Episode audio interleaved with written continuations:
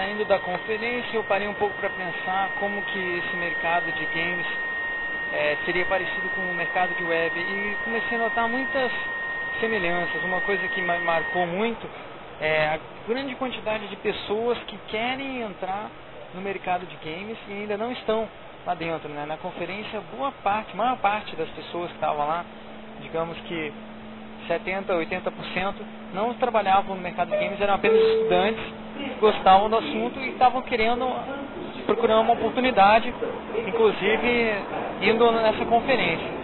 Mas deu para ver que, pelas palestras, o mercado não é tão grande assim que possa absorver todo esse pessoal que gostaria de trabalhar com isso. Na web nós temos algo parecido. É, você tem uma quantidade infinita aí de, de micreiros, de sobrinhos, né, que não estão trabalhando é, é, especificamente com web, né, mas que gostariam muito de entrar nessa área.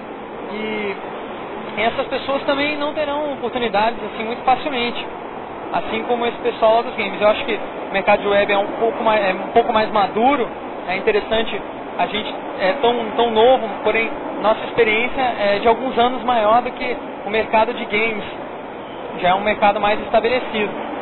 Então a gente pode ver o que aconteceu é, com esse pessoal que entrou com essa mesma, esse mesmo entusiasmo foi é, nessa conferência de games, que foi em conferências de web há anos atrás, esse pessoal já não está mais fazendo web hoje, porque não conseguiram se manter. Acabaram descobrindo que não era aquilo que elas gostariam de fazer. Então a questão é que as pessoas é, é, têm, a, têm a mania de, quando é jovem, de achar que vai fazer, conseguir fazer na, na vida profissional alguma coisa que ela gosta.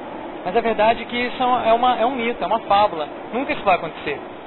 A pessoa só vai ser feliz quando ela descobrir que ela tem que fazer, gostar daquilo que ela faz e não fazer o que gosta. Então, é, mesmo que você goste muito de jogar videogame, tenha feito isso desde que era criancinha, e você queira trabalhar fazendo games, você vai é, ter uma decepção muito grande se você achar que vai ser tão divertido criar games quanto jogar games. Porque é, as, as rotinas de trabalho são extremamente cansativas, o pessoal trabalha muito mais que 40 horas por semana, isso é exigido que você trabalhe, não é só aqui no Brasil, é lá fora, nos Estados Unidos também. Por quê? Por que eles fazem isso? Porque eles sabem que tem um grande, uma grande glamour em torno da criação de jogos e tem muita gente querendo trabalhar. Então ele, o que eles fazem é simplesmente, é, é, é, se você não está satisfeito, eles têm outras pessoas que estão dispostas a trabalhar todo esse tempo, né? E como a gente sabe, trabalhar na frente do computador programando é algo que, que realmente absorve a pessoa e a pessoa consegue ficar é, durante horas e horas é, trabalhando sem perceber que a, tempo está passando, mas nesse meio tempo ela está destruindo a, a, a, capacidade de visão dela, a capacidade de raciocínio, está ficando 10 anos mais velha em uma semana. Então, realmente é uma rotina que vai, não vai ser nada divertido a longo, a longo prazo.